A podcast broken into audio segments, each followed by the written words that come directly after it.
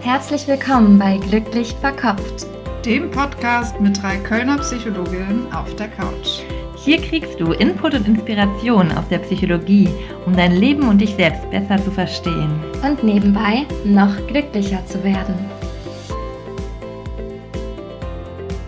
Herzlich willkommen bei Glücklich Verkopft, dem Podcast mit Psychologin auf der Couch. Ich bin Wiebke, angehende psychologische Psychotherapeutin im Bereich Verhaltenstherapie. Ich bin aber nicht alleine, sondern ich bin auch dabei heute, angehende, also in der Ausbildung, Psychotherapeutin für tiefenpsychologische Psychotherapie.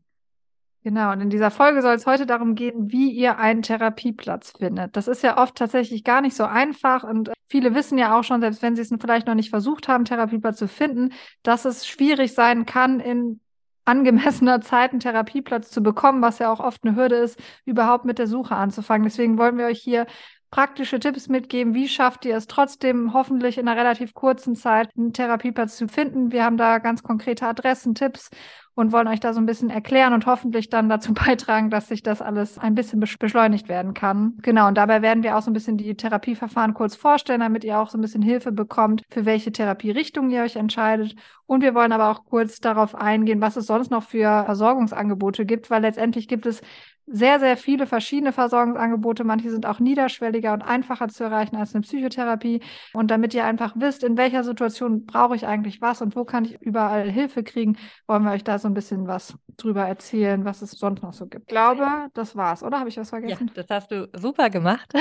Danke. Ähm, ich dachte, vielleicht starten wir direkt einmal damit, wann könnte man denn eine Psychotherapie machen wollen? Wann wird diese Frage denn überhaupt relevant?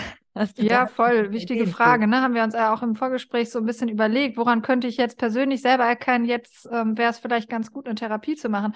Und wir haben gedacht, eigentlich wäre es schön, eher zu früh als zu spät, vielleicht so ein bisschen das Motto. Ne? Also, dass man, wenn man sich schon die Frage stellt, könnte es ja eigentlich schon sein, irgendwie gibt es ja vielleicht eine Anlegung. Also man stellt sich ja die Frage, weil man denkt, man könnte vielleicht davon profitieren. Und als Laie kann man ja so auch erstmal nicht einschätzen, ist das eine Störung oder kriege ich das noch irgendwie hin? Und es geht ja auch nicht darum, irgendwie einfach nur alles irgendwie hinzukriegen, sondern eine Psychotherapie kann ja auch wirklich eine Entlastung sein. Und dann haben wir uns gedacht, also ihr werdet, es gibt sowieso das Verfahren, dass man am Anfang von der Psychotherapie immer eine sogenannte Sprechstunde macht und danach macht man Probatorik. Und in dieser Sprechstunde stellt der Therapeut fest, ob die Indikation für eine Psychotherapie besteht. Das heißt, ihr könnt einfach mal sagen, ich versuche es einfach mal, ich gehe mal zu einem Psychotherapeuten, ich führe mal ein erstes Gespräch. Da findet in der Regel auch schon eine Diagnostik statt. Das heißt, da könnt ihr eigentlich auch nochmal gut aufgeklärt werden, ob ihr überhaupt Psychotherapie braucht. Und diese probatorischen Sitzungen sind dann auch nochmal dafür da, den Therapeuten kennenzulernen oder die Therapeutin. Und dann gibt es noch die sogenannte Probatorik, das sind einfach am Anfang Sitzungen. In der Zeit könnt ihr selber und der Therapeut oder die Therapeutin kann feststellen, ob es beziehungsmäßig passt, ob ihr euch wohlfühlt, ob der Therapeut oder die Therapeutin euch ein gutes Angebot machen kann. Das heißt, da könnt ihr auch nochmal ganz unkompliziert herausfinden für euch, ob eine Psychotherapie zu euch passt und ob es in dem Setting für euch passt. Und deswegen sind diese Maßnahmen schon so, dass man das einfach ausprobieren kann. Mhm. Und häufig ist es so, dass dieser Gedanke, anderen geht es doch viel schlimmer, andere sind doch viel, viel schlimmer dran, dass das alleine schon ein Teil der Symptomatik manchmal ist. So ein Teil dessen, ich darf mir den Raum nicht nehmen, ich bin vielleicht nicht wichtig genug oder ähm, das Leben ist doch ein bisschen schwer oder es ist doch ein bisschen Leiden immer da oder ich muss mich zurücknehmen. Also das ist häufig dann schon Teil der Symptomatik.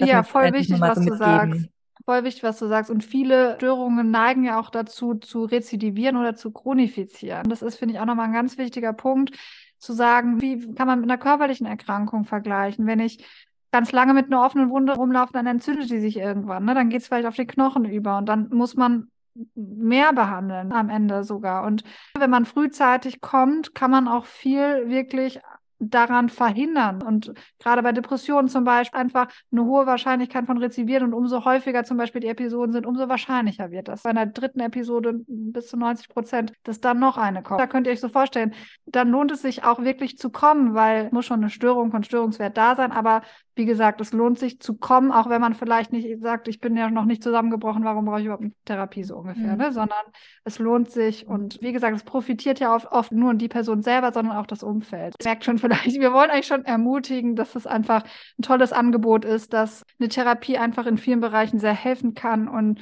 dass es ja eigentlich super schön ist, dass es so ein Angebot gibt und dass es auch wichtig ist, dass man sagen kann, okay, das kann echt viel helfen und man sollte sich nicht scheuen, weil es ja schon auch dieses manchmal noch gibt, dass psychische Erkrankung oder Therapie mit so einem Stigma verbunden ist von vielleicht Schwäche oder von Scham und wir finden es irgendwie total wichtig, dass ja man das irgendwie gesamtgesellschaftlich abbaut. Da kann der Einzelne ja oft auch nicht immer nur was dafür, sondern das ist ja auch so ein bisschen generationsbedingt. Es hat sich auch schon verbessert, was super toll ist und äh, wir wollen einfach nochmal euch ermutigen, dass ihr vielleicht auch ein Anliegen habt. Und an Konflikte kommt und nicht weiterkommt alleine. Genau, und wir wollen jetzt auch keine Werbung für uns. Jetzt könnte man auch denken, okay, wir haben nicht genug Patienten. Das ist ja nicht der Fall, sondern es gibt ja eher mehr Patienten als ja. Therapieplätze. Und das ist leider auch so, es gibt genug angehende Psychotherapeuten oder fertige Psychotherapeuten, die Therapie machen wollen, sondern es gibt tatsächlich aber von der Krankenkasse ein begrenztes Kontingent an Kassensitzen. Das heißt, ne, da ist so ein bisschen die Grenze die, die das so schwierig macht, manchmal auch einen Therapieplatz zu finden und auch vor allem zeitnah zu finden. Ja, das finde ich auch nochmal eine super wichtige Info, weil das bei vielen gar nicht so bekannt ist und es auch mir ein Herzensanliegen ist, es auch mehr publik zu machen, weil das letztendlich auch politische Fragestellungen sind, die ja auch von der Gesellschaft mitbestimmt werden können, weil wir uns alle ja politisch engagieren oder zumindest durch Wählen da eben mitwirken können. Weil, also wir sind ja zum Beispiel jetzt in der Ausbildung oder Jessie hat die Approbation ja schon. Wenn wir die Approbation Qualifikation haben, bedeutet, dann sind wir fertig ausgebildet und haben die Behandlungserlaubnis. Aber wir haben dann noch keinen Kassensitz. Also Psychotherapeutinnen, die Psychologie studiert haben und die Ausbildung danach absolviert haben, was ja auch ein Prozess von ähm, mehreren Jahren bis einem Jahrzehnt eventuell sogar ist, wenn man das alles zusammenrechnet, die haben dann noch nicht die Erlaubnis mit den Krankenkassen abzurechnen. Und das ist nochmal was anderes. Also dann darf man Privatpatienten behandeln, Patientinnen behandeln, aber eben keine Kassenpatientinnen. Und um das machen zu können, muss man nach dieser Ausbildung einen Kassensitz erwerben. Und diese Kassensitze, die sind vorgegeben für die verschiedenen Bereiche, verschiedenen Städte, Länder etc. Und die beschreiben dann nämlich eben, wie viele TherapeutInnen es zum Beispiel, sagen wir mal, jetzt in der Stadt Köln gibt. Ähm, und es gibt eben eine begrenzte Anzahl. Es gibt nicht unbegrenzt Kassensitze. Und man muss so einen Kassensitz dann kaufen. Die kosten unheimlich viel. Ähm, und erst dann dürfte man behandeln. Warum wir beispielsweise keine KassenpatientInnen, selbst wenn wir direkt fertig sind, behandeln können. Es sei denn, wir lassen uns anstellen oder kaufen einen solchen Kassensitz. Das als Info für euch, um da vielleicht auch politisch aktiver zu werden, dass da mehr Kassensitze geschaffen werden und uh, um auch mehr ja, Therapiemöglichkeiten zu schaffen überhaupt. Voll, finde ich auch, ist ein super wichtiges Thema, ne? Und gerade, glaube ich, da gibt es auch noch so diese Wissenslücken, ne, woran das liegt, weil es ja doch, es gibt ja super viele, die diese Ausbildung, trotz dieser großen Hürden, ne, mit, man muss die Ausbildung bezahlen und so weiter, da sind die Hürden ja schon sehr groß, aber es gibt einfach viele Leute, die sich auch für den Beruf begeistern. Aber eben das Problem ist, dass ja, wir das dann quasi auch nicht ausgleichen können, dieses politische Problem der Versorgung. Okay, super. Aber vielleicht können wir heute durch die Folge auch so ein bisschen dazu beitragen, dass ihr auch ja euer Anrecht, weil es ist ja letztendlich eine Gesundheitsleistung und euer Anrecht, Therapie zu bekommen, wenn ihr eine psychische Störung, eine psychische Erkrankung habt. Ich finde Erkrankung den schöneren Begriff, fällt mir gerade auf. Störung ist irgendwie auch nicht schön. Ne? Eine psychische Erkrankung, psychisches Leiden, wie man es definieren mag. Genau. Und ähm, genau, vielleicht können wir euch da heute ein bisschen konkrete Tipps geben. Sollen wir mal mit der Begriffserklärung weitermachen, weil das ist vielleicht auch, wenn man jetzt anfängt zu suchen, Therapeuten, worauf muss man achten? Also es gibt ja auch ganz, ganz viele Angebote, wenn man sich so umguckt. Das erste Indikator, ob jemand gut ausgebildet ist, ist im Sinne von, ob es eine Kassenleistung ist schon. Ne? Also wenn ich weiß, dass die Krankenkasse bezahlt ist, dann werden Therapieverfahren angewendet, die wissenschaftlich überprüft sind, plus sozialrechtlich anerkannt. Also die ähm, Krankenkasse hat sie auch, lässt es auch gewähren, ne? also die bezahlt es quasi. Es gibt tatsächlich auch ein paar Verfahren, die sind wissenschaftlich anerkannt, aber dann sozialrechtlich. Aber es ist jetzt hier nicht so zentral. Also es gibt verschiedene Begriffe. Es gibt einmal den ärztlichen Psychotherapeuten. Da ist der Ausbildungsweg so, dass die Personen Medizin studiert haben und dann eine Weiterbildung für die Behandlung psychischer Erkrankungen gemacht haben.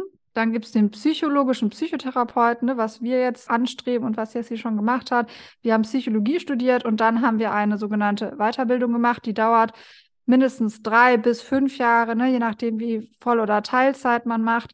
Und dann schließt die ab mit einer staatlichen Approbationsprüfung für psychologischen Psychotherapeuten, wo man ja nochmal quasi nachweisen muss, dass man alles Wissen erlangt hat, sowohl in der Praxis, weil man schon ganz viel Therapiestunden gesammelt hat, in der Klinik gearbeitet hat, als auch in der Theorie. Das wird dann nochmal abgeprüft. Genau. Und dann gibt es Psychologen, das sind die Leute, die haben ein Psychologiestudium absolviert, aber keine zusätzliche Ausbildung zur psychologischen oder Weiterbildung zur psychologischen Psychotherapeutin gemacht.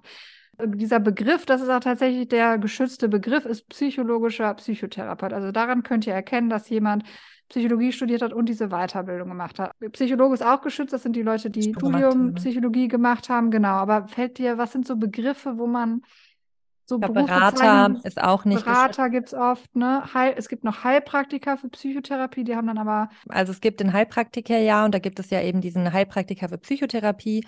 Und wenn man Heilpraktiker für Psychotherapie ist, dann hat man eben diesen einen spezialisierten Heilpraktikerschein gemacht, wenn ich da genau, jetzt richtig informiert Genau, ist aber auch nochmal zu trennen ne, von, von dem psychologischen Psychotherapeuten. Da ist dann eben nicht das Psychologiestudium die Voraussetzung, sondern das können eben auch andere Personen machen, die ähm, was anderes studiert haben und nicht das gleiche wie die Ausbildung, die jetzt wir machen, also nicht die psychotherapeutische Weiterbildung, sondern es ist dann eine andere Art von Zusatzqualifikation. Ne, es ist vielleicht für euch wichtig, ich meine, wenn ihr sagt, ich möchte sowieso den Weg gehen, eine offizielle Psychotherapie zu suchen, die die Krankenkasse finanziert, dann werdet ihr sowieso zu einem ärztlichen oder einem psychologischen Psychotherapeuten da ankommen, ne? weil sonst zahlt die Krankenkasse nicht. Aber wenn ihr überlegt, es privat zu bezahlen, solltet ihr wirklich natürlich nochmal gucken, ne? was ist wirklich die Qualifikation von demjenigen.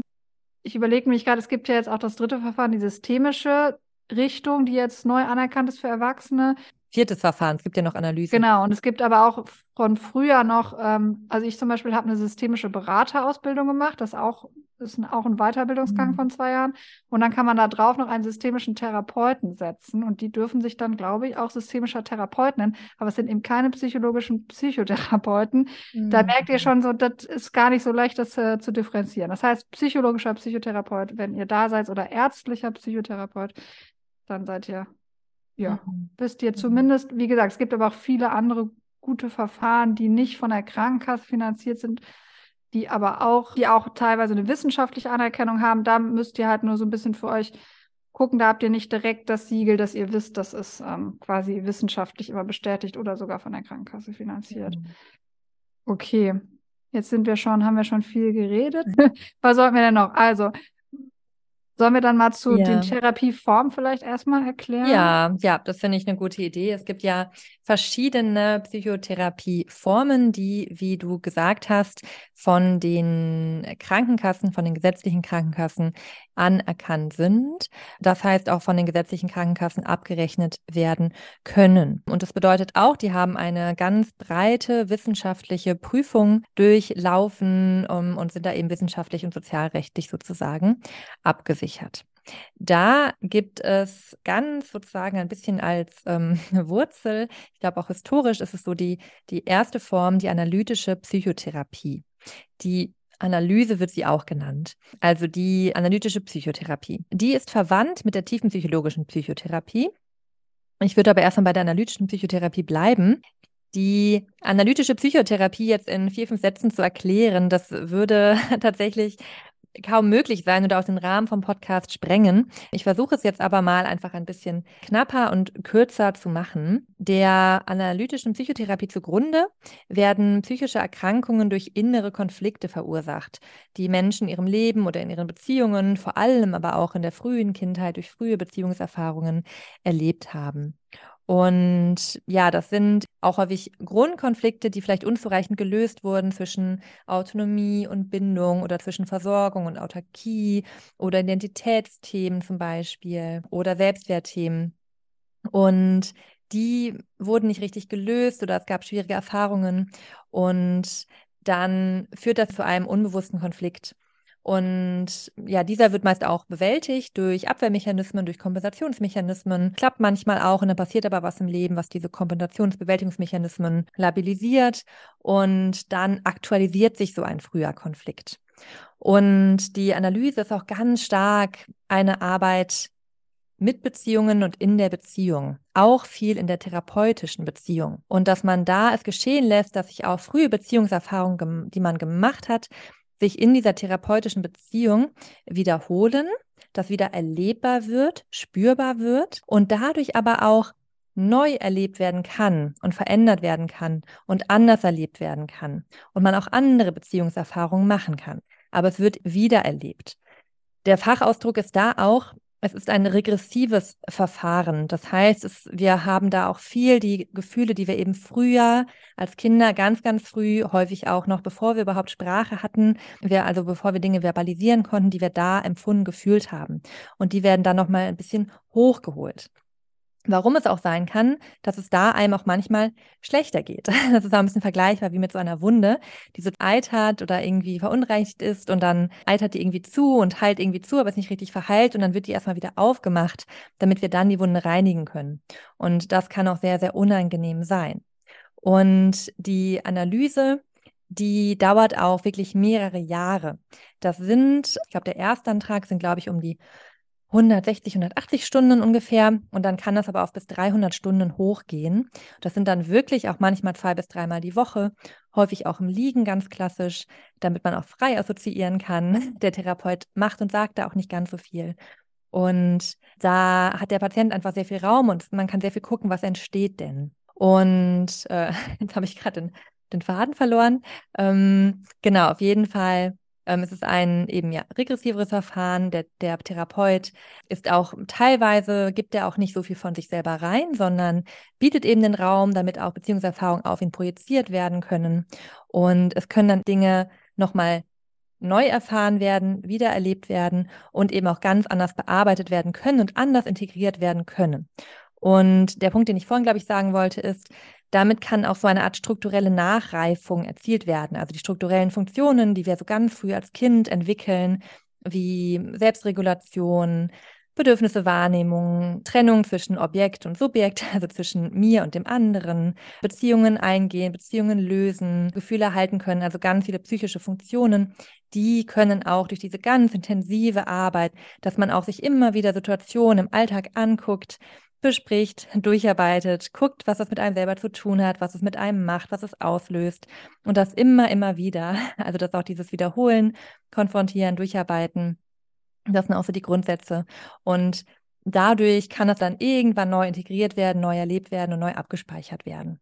Und eben auch eine Nachreifung geschehen und auch eine Konfliktlösung auf eine gesunde Art und Weise geschehen und eine Integration der verschiedenen Konfliktpole sozusagen. Ja, das war ein kleiner super, Vortrag. Das hast, das hast du super erklärt. Das heißt, ich soll jetzt wahrscheinlich mit der Verhaltenstherapie weitermachen, ähm, Ja, ich würde vorher noch, noch ausführen, das war jetzt ja gerade die Analyse. Ah, stimmt. Und genau, aus der Analyse ist dann, und das hat eine ganz, ganz ähnliche theoretische Basis, die tiefenpsychologische Psychotherapie. Die ist dann zeitlich versetzt daraus entstanden. Und die tiefenpsychologische Psychotherapie, die hat, wie ich jetzt gerade schon gesagt habe, eine ähnliche theoretische Basis, also ein ähnliches theoretisches Fundament. Und auch da, es gibt ganz viele verschiedene Strömungen. Deswegen, das würde wirklich die Podcast-Folge sprengen. Es gibt auch bei der man nennt es dann auch Psychodynamik, das ist so der Überbegriff für beide Verfahren. Da gibt es ganz viele verschiedene Strömungen, auch historisch verschiedene, also Objektpsychologie, Ich-Psychologie, Selbstpsychologie, ähm, ganz viele verschiedene Einflüsse und auch ganz viele super spannende moderne Einflüsse. Und auf jeden Fall ist die tiefenpsychologische Psychotherapie sozusagen eine auch eine eigenständige Therapieform, die aber vom theoretischen Konstrukt mit der Analyse verwandt ist.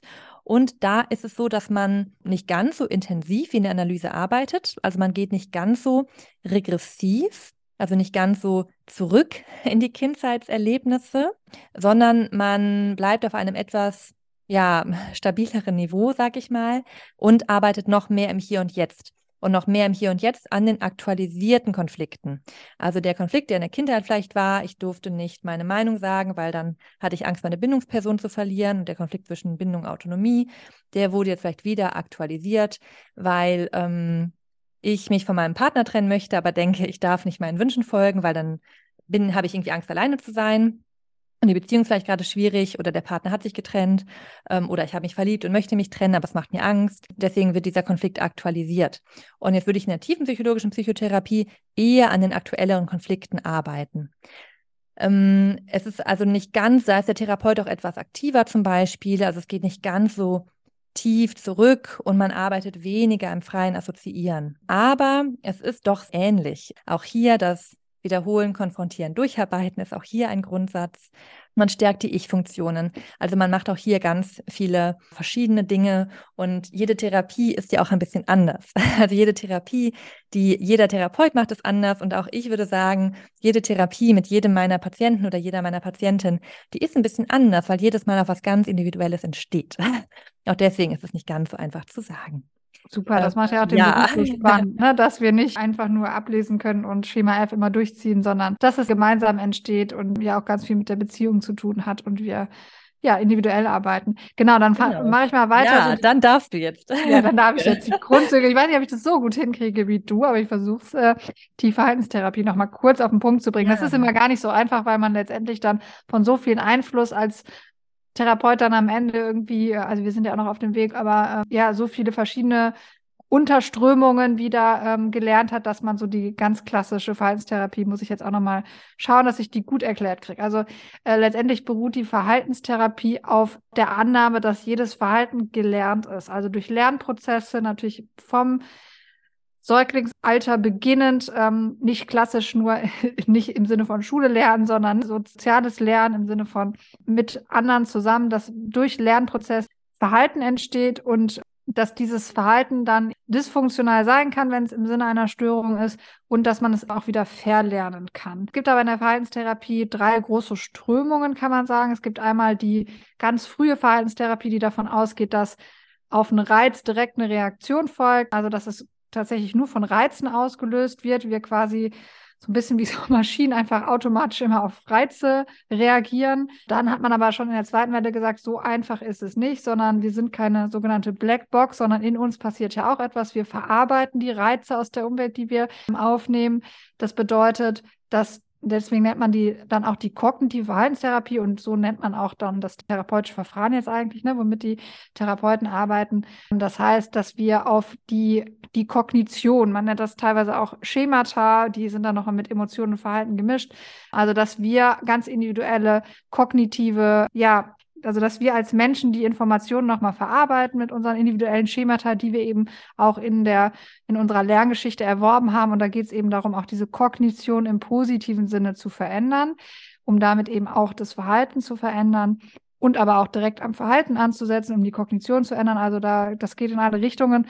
Und die dritte Welle, die aktuellste Welle, da kommen nochmal sehr viele Strömungen zusammen. Da kommen auch dann Einflüsse aus der TP rein. Und die finde ich persönlich auch, das ist sehr, sehr schön, weil das einfach ganz viel nochmal integriert. Und da kommen eben auch wieder die Gefühle selber, stehen wieder noch mehr im Mittelpunkt. Ähm, also es ist ganz wichtig, ist eben auch mit Emotionen zu arbeiten. So Begriffe sind da zum Beispiel die Schematherapie von Young oder die Akzeptanz- und Commitment-Therapie von Stephen Hayes. Das sind so ganz ähm, bekannte Verfahren, die zu der dritten Welle gezählt werden. Genau, das ist vielleicht so ganz grob zur Verhaltenstherapie. Jetzt noch die äh, neu anerkannte seit Ende 2018 auch von der Krankenkasse. Wissenschaftlich sind die schon länger anerkannt, aber jetzt auch von der Krankenkasse anerkannt. Ähm, für Erwachsene allerdings bisher nur die systemische Psychotherapie. Genau, das ist jetzt ja beides nicht unser Schwerpunkt, deswegen versuche ich die aber trotzdem kurz mal darzustellen. Also in der systemischen Therapie wird, wird das System mehr in den Vordergrund gestellt. Also ein System kann man jetzt verschieden groß sehen. Man kann das System Familie sehen, man kann das System Gesellschaft sehen. Es geht so ein bisschen darum, dass man, dass Systeme eben eigenständige Funktionsweisen haben und ähm, ja, sich gegenseitig sehr stark beeinflussen und da immer auch wichtig, nicht im ursächlichen Sinne, sondern im zirkulären Sinne. Also jedes Verhalten ist Ursache und Wirkung wieder von einem anderen Verhalten und so weiter. Und man spricht deswegen auch davon Indexpatient. Also es kommt ja ein Patient dann in die Therapie. Und den nennt man aber bewusst Indexpatient, weil der ist der, der zwar eine Störung entwickelt hat, aber im Sinne des Systems hat das eine ganz wichtige Funktion. Das heißt, letztendlich ist, betrachtet man eigentlich das ganze System, also ähm, ne, und nennt dann den pa Patienten bewusst Indexpatienten. Man kann da auch dann die Familie zum Beispiel, wenn der Therapeut merkt, die Familie ist total zentral für dieses Problem, quasi. Und da ist man auch sehr ressourcenorientiert. Also man sagt auch, wie gesagt, eine Störung hat auch einen Sinn im System. Es ist, hält ein System aufrecht und ein System erzeugt sich immer wieder selber. Genau. Und die Aufgabe des Therapeuten ist dann oft, je nachdem, mit welcher Schule man vielleicht auch nochmal speziell arbeitet, zum Beispiel das System zu verstören und dann zu gucken, dass sich neu ein, ein besseres, also stabil sind sie oft, aber ein gesünderes System bildet. Ne? Also das vielleicht nochmal ganz grob zur systemischen Therapie, wo dann auch zum Beispiel die Familie dazugeholt werden kann und so weiter. Aber da, auch da gibt es immer einen Indexpatienten, einfach auch im Sinne von, der ist der, der quasi behandelt wird und der diese Leistung in Anspruch nimmt. Ne? Jetzt nochmal so. Hm, ja, oder man macht da Familienaufstellungen mit Figuren zum Beispiel, ne? wenn ja. die Familie jetzt auch nicht, nicht selber persönlich kommt. Oder auch manchmal sind ja auch Eltern gar nicht mehr da oder so, ne? Dann kann man auch solche Dinge, weil ja trotzdem diese Beziehungserfahrungen und die systemischen Strukturen irgendwie doch noch wirken, dann kann man das zum Beispiel auch mit Figuren oder so machen. Genau. Super, also ihr merkt schon, irgendwie ist es immer so ein bisschen anderer Blickwinkel ne? und trotzdem sind alle Verfahren wissenschaftlich anerkannt, also alle funktionieren, kann man jetzt ganz platt sagen. Es gibt tatsächlich auch dieses Äquivalenzparadox, dass man nicht sagen kann, eine ist generell hilfreicher als die andere, ne? finde ich auch immer spannend, obwohl ja, ihr merkt wahrscheinlich, doch der Blickwinkel anders ist. Hm. Ich finde, das ist auch das Schöne ja auch an unserem Podcast, dass wir ja auch so ein bisschen dafür stehen, auch, dass beides auch nebeneinander stehen darf und kann.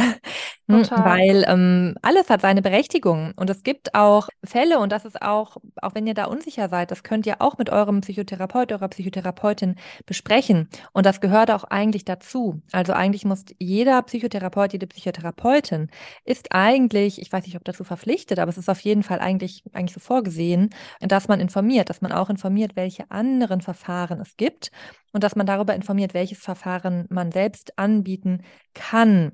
Und ähm, es gibt Fälle, wo man sagt, da wäre jetzt eher das und das zum Beispiel indiziert. Also bei einer ganz starken Symptomatik zum Beispiel, wo ich vielleicht auch eine ganz akute vielleicht Gefährdung oder eine ganz hohen Leidensdruck sehe, da würde ich möglicherweise auch sagen, okay, vielleicht wäre es gut, dass Sie erstmal eine Verhaltenstherapie machen, um einfach die Symptome auch schneller in den Griff zu bekommen. Und dann kann man auch beispielsweise eine Verhaltenstherapie machen, die häufig ja auch zu einer sehr schnellen Symptomverbesserung auch führt. Ähm, und vielleicht dann im Verlauf irgendwann auch nochmal eine tiefenpsychologische Psychotherapie, wenn man mehr dann nochmal in die Kindheit gucken möchte.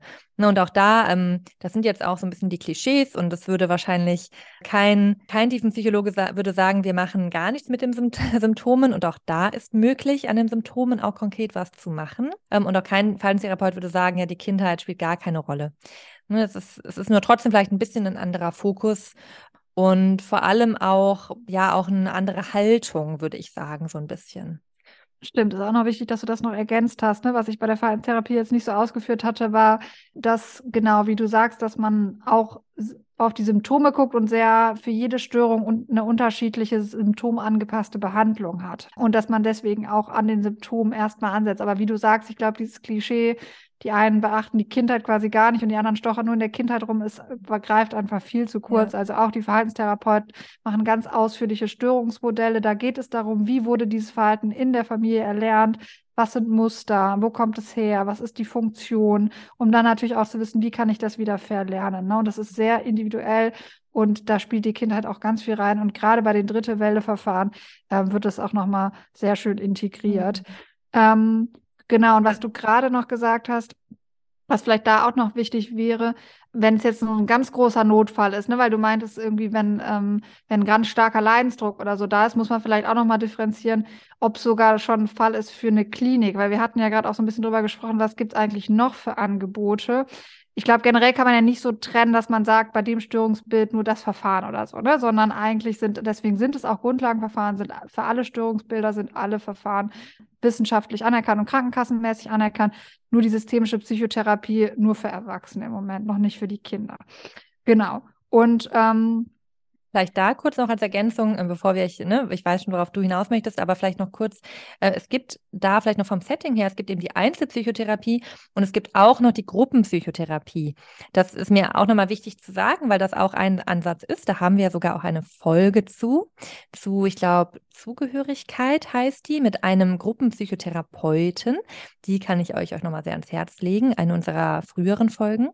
Ähm, und ja, auch Gruppenpsychotherapie bietet nochmal total total tolle Möglichkeiten, weil man da nochmal ganz stark in der Beziehung auch zu den anderen Patienten innen lernen und erfahren kann und auch von den anderen PatientInnen lernen und erfahren kann und auch das Gefühl hat, ja, ich bin nicht alleine und ähm, jeder bringt so seine Themen mit und wir alle sind Voll. in Ordnung, wie wir sind mit dem, was wir mitbringen. Also Total wichtig, dass ne? du das jetzt nochmal ergänzt, ne? weil das geht vielleicht auch uns manchmal noch ein bisschen unter. Ne? Das ja. ist total schade, ja. weil wir können auch Gruppenpsyche, wenn wir einen Gruppenschein gemacht haben und ich hoffe, äh, ich werde den dann mit der Approbation auch haben, können wir auch Gruppenpsychotherapie anbieten. Also ne, viele Thera Psychotherapeuten können auch Gruppentherapie anbieten. Und wie du sagst, das hat nochmal seine ganz eigenen Vorteile. Ähm, ne, das einfach das Zugehörigkeitsgefühl, dass man viele Personen hat, die einem auch spiegeln können, so ein bisschen, ne? dass man ja auch selber sich vielleicht so ein bisschen erleben kann und anderen ähm, Unterstützung geben kann in der Gruppe. Also ich glaube, Nee, ich kenne das nur aus der Arbeit in der Klinik. Das hat nochmal seine ganz eigene Dynamik, seine ganz mhm. eigenen Wirkfaktoren. Das ist schon auch ein super Angebot. Und das wird jetzt auch immer niederschwelliger. Das heißt, die Krankenkassen finanzieren jetzt auch so, dass man ja, man kann sogar kombinieren. Also man kann sogar das Antrag, auch, ne? genau. Ne? Wir stellen ja auch immer einen Antrag ähm, bei den Krankenkassen auf Psychotherapie und eine bestimmte Sitzungszahl, die wir beantragen. Und man kann sogar auch, ich weiß gar nicht, wie oft das dann wirklich vorkommt, aber man kann theoretisch ähm, auch Einzeltherapie beantragen und Gruppenpsychotherapie.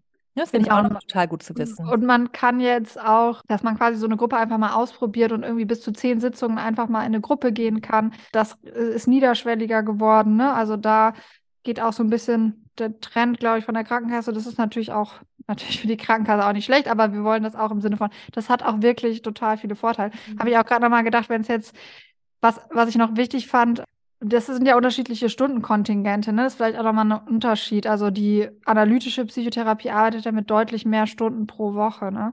Mhm, also die haben ja, genau. glaube ich, bis zu drei Stunden, zwei bis drei Stunden pro Woche. Die Tiefenpsychologie und die Verhaltenstherapie dann in der Regel eine Stunde die Woche, ne? Das kann man aber auch mit dem Patienten dann nochmal schauen. Am Ende sind es oft längere Abschnitte.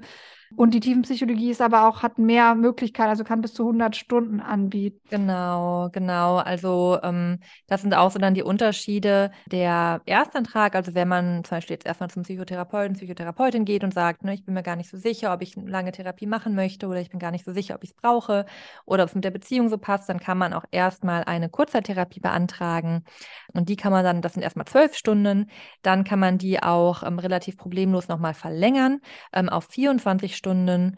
Ähm, und danach kann man dann noch einen Antrag auf Langzeittherapie stellen. Und das sind dann je nachdem eben unterschiedlich. Und bei der, ne, bei der Verhaltenstherapie sind das erstmal 25 Stunden, dann 50. Und bei der tiefenpsychologischen Psychotherapie wären das dann 50 und dann 80. Und ich glaube, ich glaube sogar bis 100 kann man es dann aufstocken. Und auf jeden Fall sind es deutlich mehr. Die systemische ist am kürzesten, kommt mhm. die Verhaltenstherapie und dann kommt die TP und dann kommt die Analyse. Ja. Also auch bei der Verhaltenstherapie kann man auf 80 auf jeden Fall und dann je nach individueller Situation kann man auch nochmal gucken, ob man es nochmal verlängert bekommt. Aber genau. So, dazu ein kurzer Schwenk. Du hattest ja schon davon gesprochen, was man machen kann, wenn jetzt der Leidensdruck vielleicht schon sehr, sehr, sehr hoch ist, sodass es vielleicht noch anderer Maßnahmen bedarf als Psycho. Genau, es gibt ja auch einfach Situationen, wo man ähm, ja entweder anfängt, sich selber zu gefährden, ne, was so das Thema akute Suizidgedanken, ne, also wirklich, dass man das Gefühl hat, ich kann mich selber eigentlich nicht mehr schützen oder natürlich auch Wege von Fremdgefährdung, ne, wo man eigentlich gefährlich ist für andere. Das ist vielleicht zum Beispiel ein, ja, ist ein ne, Thema bei verschiedenen Sachen oder wenn man in einer akuten Psychose steckt, also wenn man schon weiß, man hat man hat als Erkrankung äh, etwas, was mit Psychose einhergeht, ähm, ne, ist das so ein Anlass für, dass man überlegen sollte, sich in eine Klinik einzuweisen, also in eine Psychiatrie, ähm, weil da wenn es sehr akut ist, ne, braucht man ja auch oft die Hilfe stationär, sodass man wirklich aus dem Alltag rauskommt. Und da arbeiten eben verschiedene Fachrichtungen zusammen, sodass man auch von allen Seiten Hilfe bekommt, ne, sodass man eine Medikation bekommen kann, von verschiedene, ja, dass man mit Psychologen arbeiten kann, in Gruppen arbeiten kann und einfach auch aus seinem Alltag raus ist, wenn man auch in der Klinik übernachtet. Mhm. Genau, ja. und der Weg dahin kann einmal über eine ähm, ja, über den Psychotherapeuten laufen, wenn man denn einen hat. Aber wenn man äh, merkt, okay, ich, ich habe keinen, aber ich brauche jetzt wirklich akut Hilfe, kann man auch über die 112 oder 110 sich wirklich direkt Hilfe suchen. Mhm.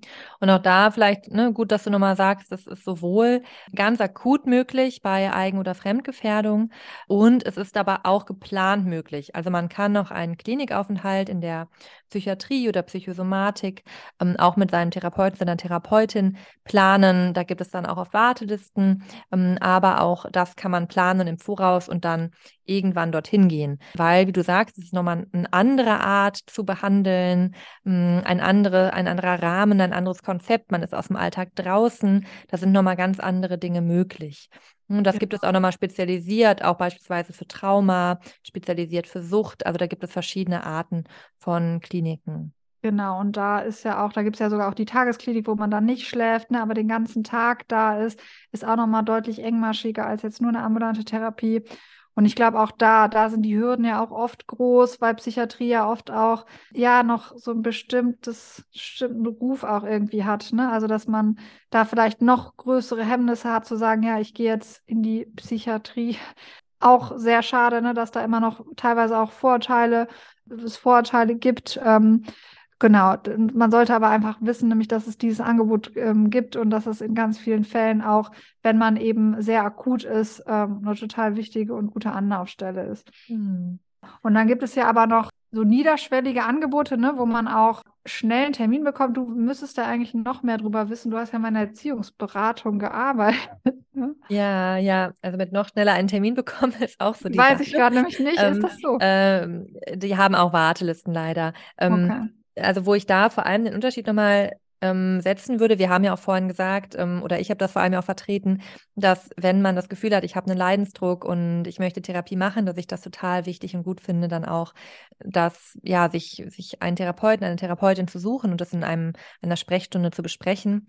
Ähm, aber natürlich gibt es die Unterscheidung zwischen einer psychischen Erkrankung mit Krankheitswert, die dann eben als Kassenleistung von den Kassen bezahlt wird hm, und einer eher konkreten Unterstützung bei Lebensproblemen und Alltagsherausforderungen. Weil in dem Fall würde man von einem gesunden Patienten, einer gesunden Patientin ausgehen, die einfach konkrete Herausforderungen hat, konkrete Probleme, konkrete Fragestellungen, wo man bei unterstützen möchte. Ähm, und das wird dann nicht von den Krankenkassen übernommen, weil sozusagen diagnostisch keine psychische Erkrankung mit Krankheitswert vorliegt. Hm, dafür gibt es aber dann auch Hilfsangebote, die auch oft kostenfrei dann von den Städten oder von kirchlichen Trägern finanziert werden und die man dann auch aufsuchen kann. Ähm, das sind beispielsweise Erziehungsberatungsstellen, wenn das Themen innerhalb der Familie sind, ähm, vor allem auch bei Kindern, ähm, wenn es Konflikte in der Familie gibt oder wenn, ja, häufig sind das da jetzt auch Stichwort Indexpatient, Patientin, auch aus der systemischen Richtung, weil die Familienberatungsstellen arbeiten sehr, sehr oft und vorwiegend auch systemisch. Mm, und da man dann häufig ist es das Kind, was dann auf einmal ähm, wieder anfängt, irgendwie einzunässen nachts und die Eltern wissen gar nicht mehr weiter und dann kann man sich dort Hilfe und Beratung suchen und das hat dann auch häufig eben mit einem auch ja Thema innerhalb der Familie zu tun. Ähm, Super wichtig. Ne? Und dann gibt es ja noch für verschiedene Bereiche einfach, ne? Also zum Beispiel für Paarproblematiken gibt es die Ehe, Ehefamilien-Lebensberatung jetzt nur mal als Beispiel. Caritas ist ja auch so was, wo es oft Erziehungsberatungsstellen gibt. Ähm, genau, für Sucht gibt es verschiedene spezialisierte Hilfestellungen, ähm, für Trauma, für speziell für Frauen oder Mädchen gibt es auch oft Angebote. Ne? Also da gibt es echt einen breiten Pool eigentlich für die verschiedensten Problemstellungen, in denen man so mhm. stecken kann. Ja. Und das sind natürlich auch dann Fälle, wo man auch sagt, nee, eigentlich geht es mir gut, ich habe nur eben das konkrete Problem, wie die konkrete Entscheidungssituation oder den und den Partnerschaftskonflikt. Hm, oder ich weiß nicht, was ich hier machen soll, dass man sich da beispielsweise auch natürlich selbst bezahlt ein Coaching oder psychologische Beratung oder so auch in Anspruch nehmen kann, auch selbst bezahlt. Ähm, aber ich kann da auch immer sehr empfehlen, eben erstmal zu schauen, was sind denn Möglichkeiten, wo ich das auch beispielsweise bei solche Stellen ähm, machen kann, wo es dann eben auch kostenfrei möglich ist. Weil da sind die Kosten natürlich dann leider auch manchmal hoch und der Leidensdruck ja oft auch. Deswegen kann ich da nur sehr zu ermutigen, solche Beratungsstellen dann auch in Anspruch zu nehmen. Genau, super. Und dann gibt es ja noch aus dem stationären Bereich, also wenn man doch sagt, ich muss mal raus aus dem Alltag, vielleicht ist auch die berufliche Situation gefährdet, ähm, weil man sich oft krank meldet. Da gibt es zum Beispiel auch verschiedene Rehabilitationsmaßnahmen, zum Beispiel die medizinische Reha. Das sind auch Sachen, wo man einen Antrag stellen muss, ähm, was ein bisschen dauern kann, aber wo man dann einige Wochen auch quasi aus dem Arbeitsalltag rauskommt, da therapeutische Hilfe bekommt, vielleicht auch eine Einschätzung, wie ist die Arbeitsfähigkeit. Ähm, ne? Also auch nochmal ein gutes Hilfsangebot. Es gibt auch nochmal spezialisiert im Bereich Sucht, Entgiftung oder Entwöhnungsangebote. Ähm, genau, das sind auch mhm. nochmal oder so Hilfe, Hilfsmaßnahmen, ja, das wäre wieder das. sind. Ja, das wäre jetzt auch wieder das, wenn eben eine psychische Erkrankung vorliegt und man aber etwas engmaschigeres braucht als eben eine ambulante Psychotherapie. Genau, super, dass du es nochmal erklärst. Das ist nochmal ähm, der andere Bereich. Wo wir bei niederschwelligen Sachen sind, vielleicht auch da nochmal, ähm, solltet ihr jetzt im Notfall wirklich irgendwie zu Hause sein und irgendwie auch es euch nicht gut gehen. Es gibt ja auch immer die Möglichkeit, auch Seelsorgetelefone anzurufen. Also das finde ich auch nochmal einen ganz wichtigen Punkt. Da gibt es ja auch Nummern, die verlinken wir euch auch vielleicht nochmal in den Show Notes, wo eigentlich rund um die Uhr jemand erreichbar ist. Und das kann ich euch auch sehr ins Herz legen, wenn ihr wirklich mal zu Hause seid und denkt, ich weiß nicht weiter, Freund, Freunde sind irgendwie nicht erreichbar, ich fühle mich ganz alleine. Es gibt Möglichkeiten. Es gibt, da haben wir in Deutschland ein super, super, super großes Glück. Äh, wir haben ein Riesenglück auch mit unserer Krankheitsversorgung. Also auch, auch wenn da viel Beschwerden natürlich ist, weil die Kassensitze nicht reichen, weil es so wenig Therapiemöglichkeiten gibt. Ähm, wir haben ein super gutes Netz und da kann man auch super, super dankbar für sein. Mit ganz vielen Strukturen von den verschiedensten Seiten, von den verschiedensten finanziellen Trägern. Und das, ja, darf man auch in Anspruch nehmen.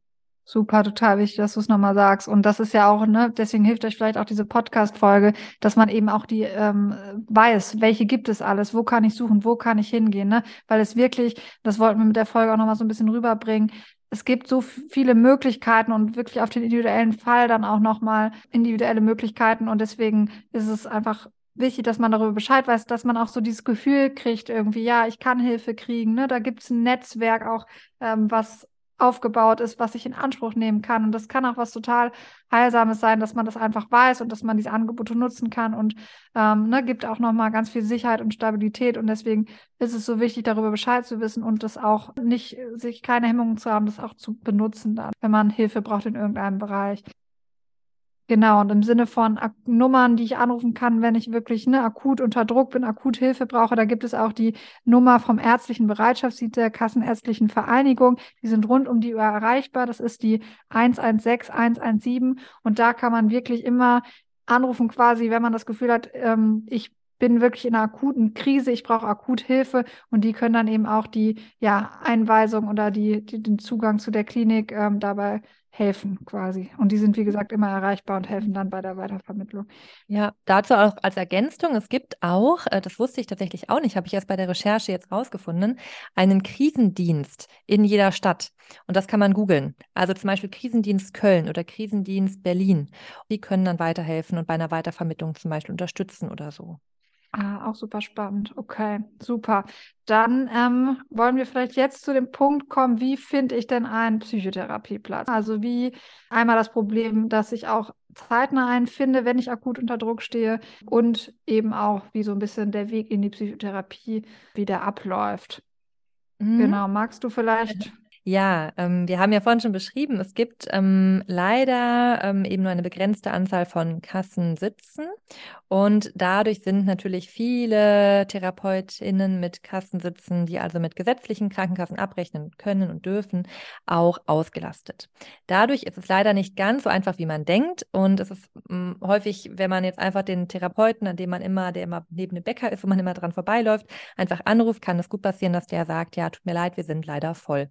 Das hat wahrscheinlich fast jeder von euch, der sich auf die Suche nach einem Therapieplatz gemacht hat, schon mal gehört.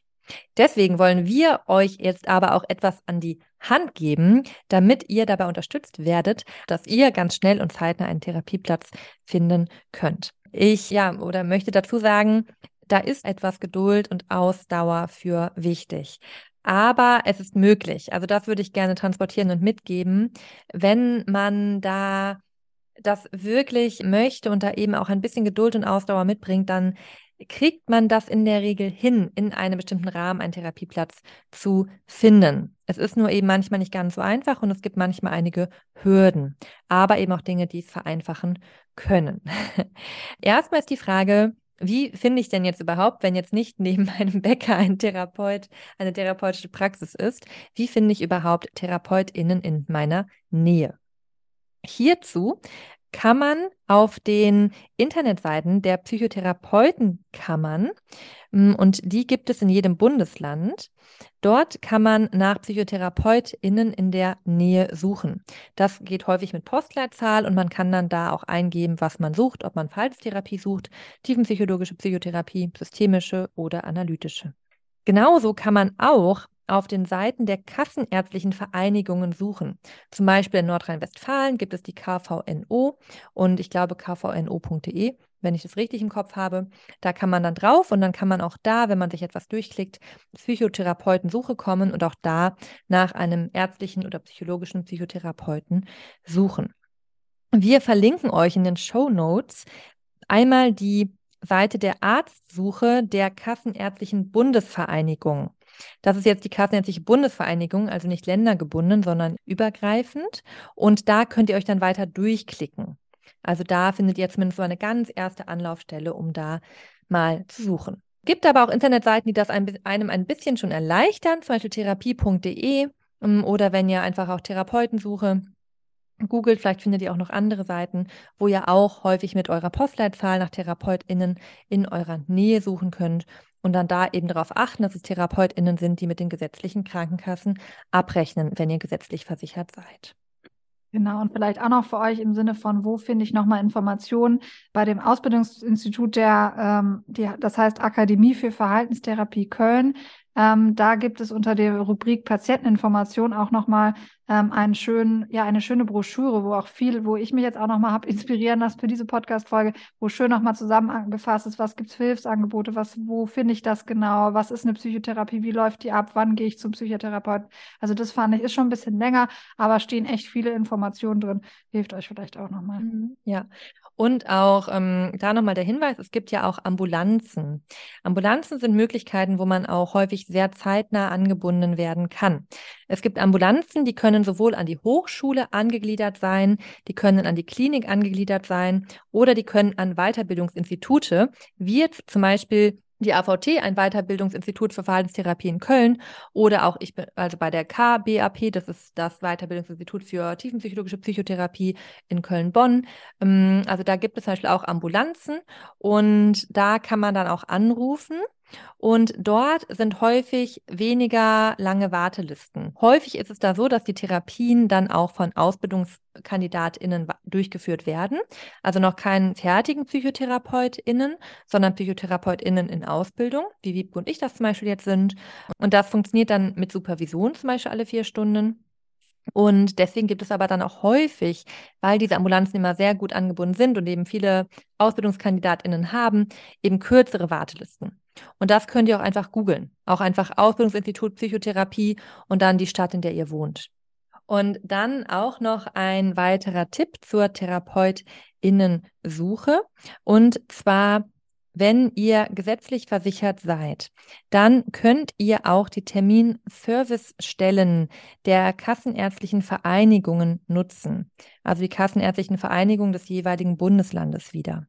Und da ist es so, dass diese Terminservicestellen euch innerhalb von einer Woche einen Terminvorschlag für eine psychotherapeutische Sprechstunde, also für so ein erstes Gespräch machen müssen. Und dieser Termin, den ihr dann innerhalb von einer Woche zugeteilt bekommt, der muss dann innerhalb von vier Wochen oder in bis zu vier Wochen stattfinden.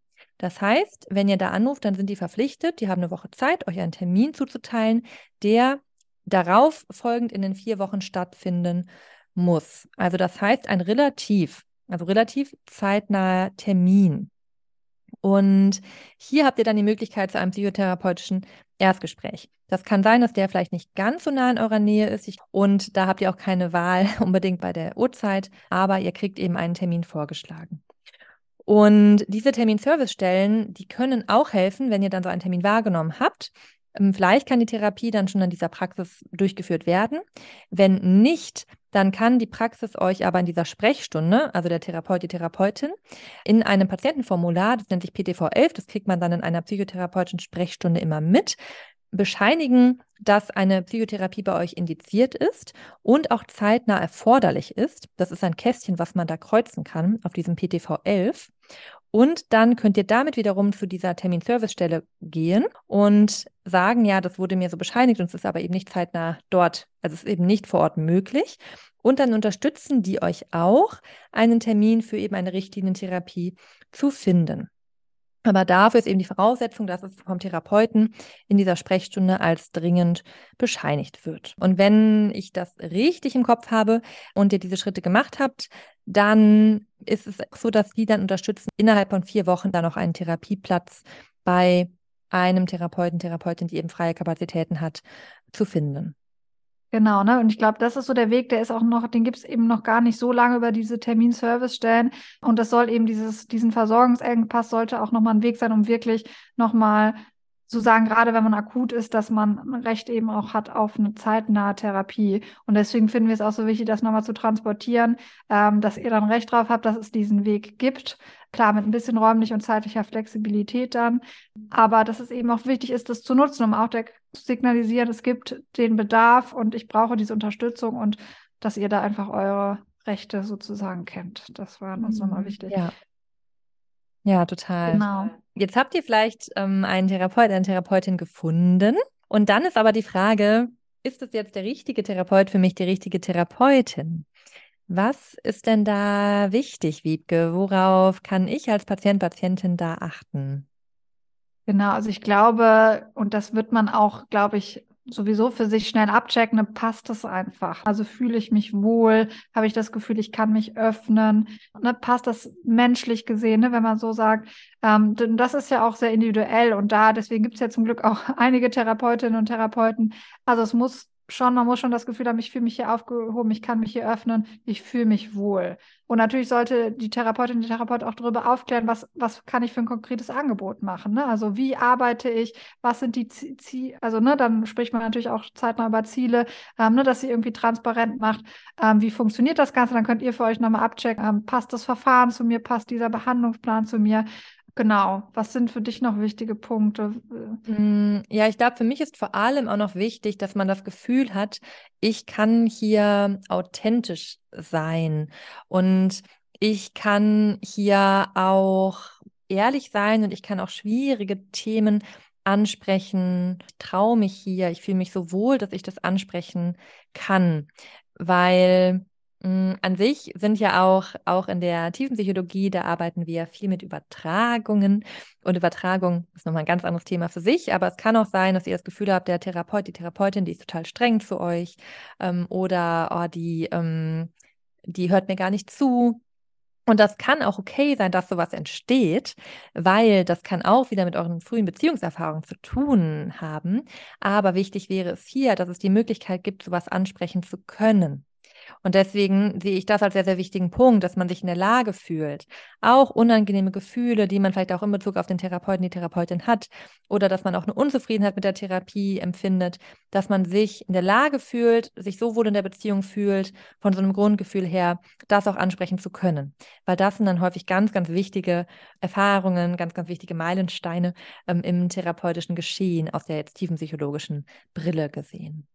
Ja, total wichtig, dass du das nochmal so erklärst. Ne? Also, dass man das ja wirklich für sich rausfindet. Und wie gesagt, Therapie ist ja schon eine sehr, ja, das ist ja eine Beziehung, die da zwischen Therapeut und, also eine therapeutische Beziehung, die zwischen Patient, Patientin und Psychotherapeut, Psychotherapeutin entsteht.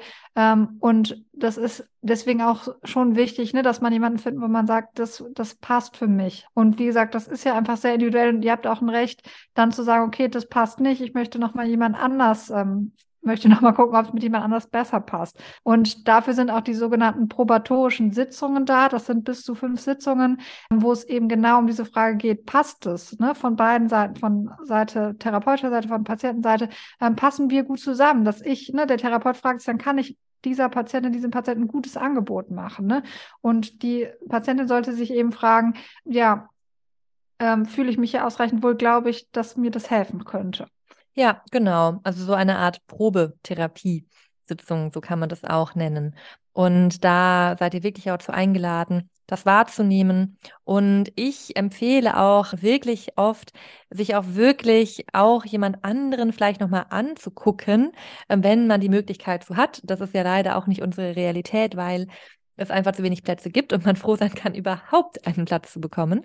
Ähm, aber ich glaube, da profitiert man sehr von, überhaupt die Erfahrung zu machen. Also ich kann ja erst erleben, wo fühle ich mich wohler, äh, wenn ich auch einen Unterschied habe. Weil häufig ist ja das erste Gespräch sowieso so aufregend und ich kann das mit gar nichts vergleichen, weil ich sowas noch gar nicht kenne. Und da finde ich, kann man schon, kann, ist es schon empfehlenswert, auch zwei Erstgespräche wahrzunehmen. Total, ne? weil es ist ja auch einfach eine intensive Arbeit. Es geht ja auch darum, heilsame Beziehungserfahrungen zu machen. Und ähm, genau, es ist vielleicht nicht immer so, wie du es gerade, finde ich, spannenderweise aus der TP erklärt hat, ähm, kann ja auch ein Entwicklungspotenzial darin sein, dass es nicht nur angenehm ist, da dachte ich gerade, ne, weil das, mhm. diese beziehungsorientierte Arbeit ist ja nochmal speziell Fokus von der TP. Aber da zu sagen, ich muss zumindest transparent sein können, ich muss das Gefühl haben, ich kann hier kritische Sachen sagen, ich kann das aussprechen, so. Also da muss ja schon so eine Basis sein, die man sich dann natürlich aufbaut, aber die, wo man ja auch so ein erstes Ge Gespür für hat. Ja. Ja. Und, und, wie gesagt, ihr könnt natürlich auch alles fragen. Also seid da auch nicht zurückhaltend zu fragen, wie arbeitet denn der Therapeut? Welche Schwerpunkte hat er vielleicht? Welche Zusatzausbildung? Ne? Wenn man im Traumabereich, es gibt viele Zusatzbereiche nochmal, wenn man jetzt speziell nochmal, wenn man schon vielleicht an der Diagnose dann, die man in der Sprechstunde bekommen hat, erkennt das und das ist eigentlich der Fokus bei mir, kann man auch nochmal fragen, hat da jemand eine Zusatzausbildung und so weiter. Also mhm. lohnt sich bestimmt auch nochmal da nachzufragen. Genau, ja. Ja, damit kommen wir tatsächlich auch schon ans Ende dieser Folge, oder? Ich glaube schon. Ne? Wir haben jetzt vieles erzählt. Äh, wie immer ist sie auch länger geworden, als wir dachten. Das ist, äh, ja. glaube ich, denke ich, jedes Mal. Wir haben schon ähm, aber wir hoffen, dass wir genau.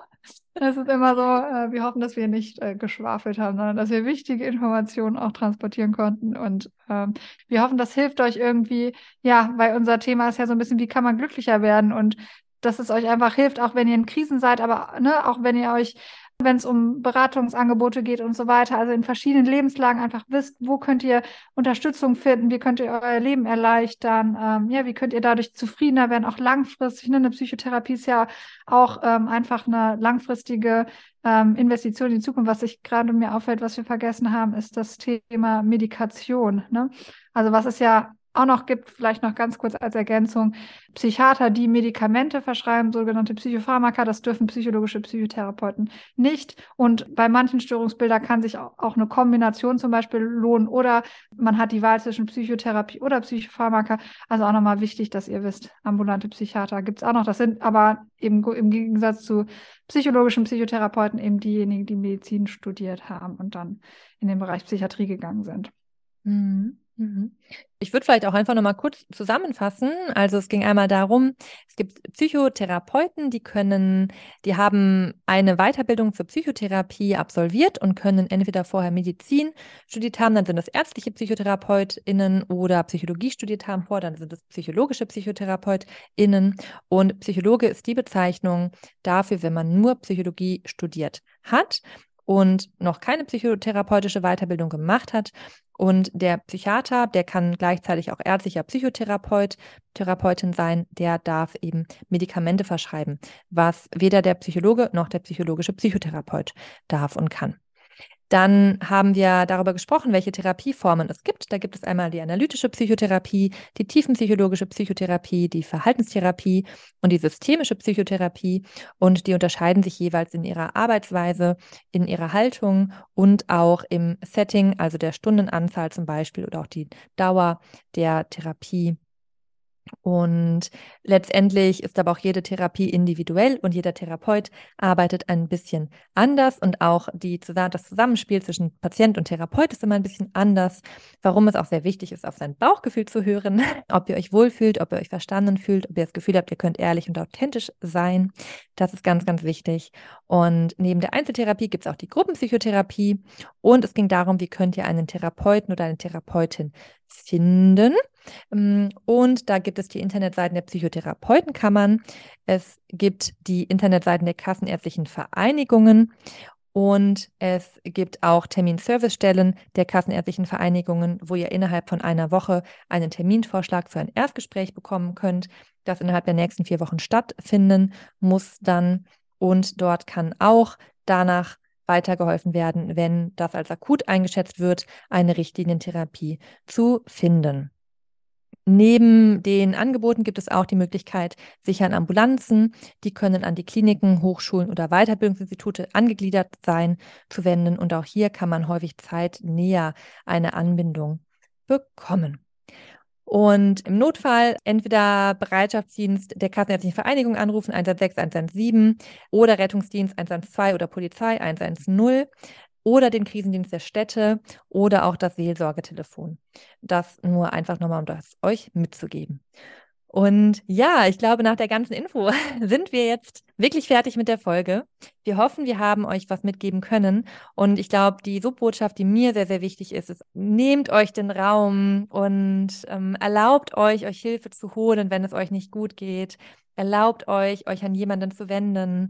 Ähm, Therapie kann so, so, so viel Gutes bewirken. Und ähm, wenn ihr auch den Glauben habt, das ist irgendwie egoistisch, ich bin auch der Meinung, unsere Gesellschaft wäre eine bessere Gesellschaft, wenn mehr Menschen Therapie machen würden. Und auch die Zukunft der Gesellschaft wäre auch eine bessere, auch generationell gesehen, ähm, wenn mehr Menschen Therapie machen würden, wenn man in jeder Generation ein bisschen Themen auflösen kann, dass weniger Themen weitergegeben werden an nachfolgende Generationen.